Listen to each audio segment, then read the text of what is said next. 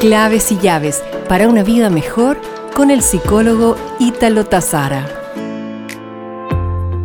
Hoy deseo compartirte el hábito de golpearnos la cabeza contra la pared.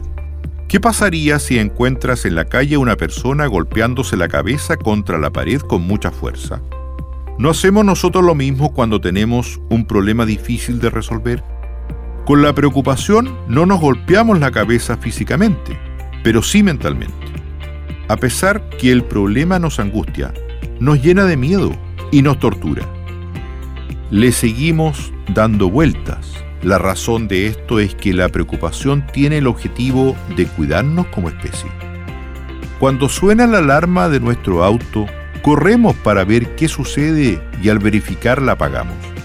Sin embargo, cuando suena la alarma mental de la preocupación y nos alerta sobre un problema, generalmente la dejamos prendida. Cuando vivimos preocupados, no solo se reduce nuestra capacidad de pensamiento, sino también que además dañamos nuestro propio cuerpo. La mente es como una radio. Podemos sintonizar una estación de música melodiosa y relajarnos, o bien podemos dejar el dial en una frecuencia de interferencias y ruidos estridentes. Solo de ti depende romper la preocupación y sintonizar pensamientos melodiosos que refuercen tu salud y tu propio bienestar. Nos reencontraremos pronto con más claves y llaves para una vida mejor.